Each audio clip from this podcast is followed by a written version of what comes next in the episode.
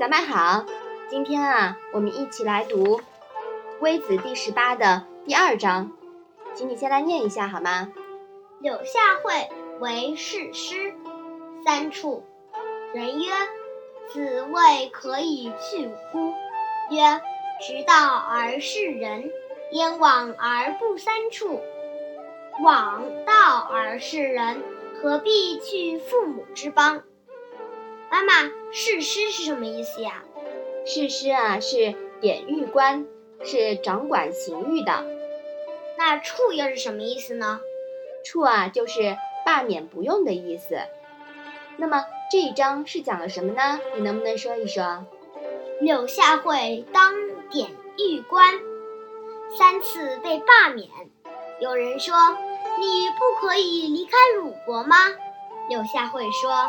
按正直之道示人，到哪里不会被屡屡罢免呢？如果不按正道示人，何必要离开父母之国呢？之前孔子讲过呀，贤者辟士，其次辟地，其次辟色，其次辟言，是吧？嗯。那么这一章呢，有人提出了学微子辟地的建议。但孔子借用柳下惠的话说明：如果不愿枉道世人，走到哪里都是一样的。天下哪里有净土？如果放弃直道，在本国就多的是机会出事。柳下惠的风格非常直，他这种正直，我们在第十四篇的时候呀就阐述过了。其实呢是不现实的，和有没有净土无关。它不符合中庸之道，历代的教训啊都很深刻。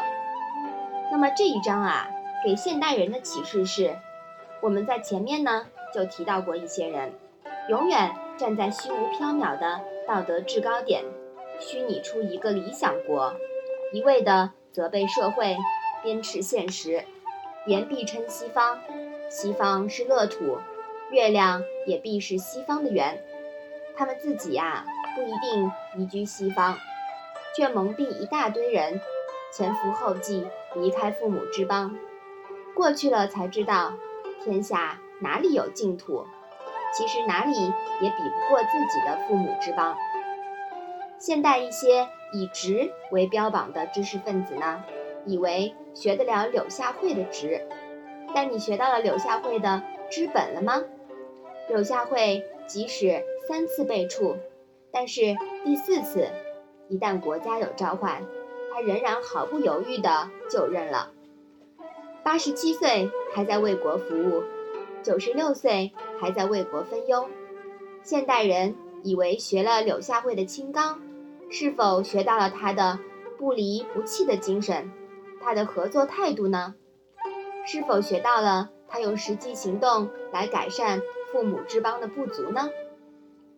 直到现在呀，柳下惠的家乡人还一直在纪念着柳下惠呢。好，我们把这一章啊再来读一下。柳下惠为士师，三处。人曰：“子谓可以去乎？”曰：“直道而事人，焉往而不三处？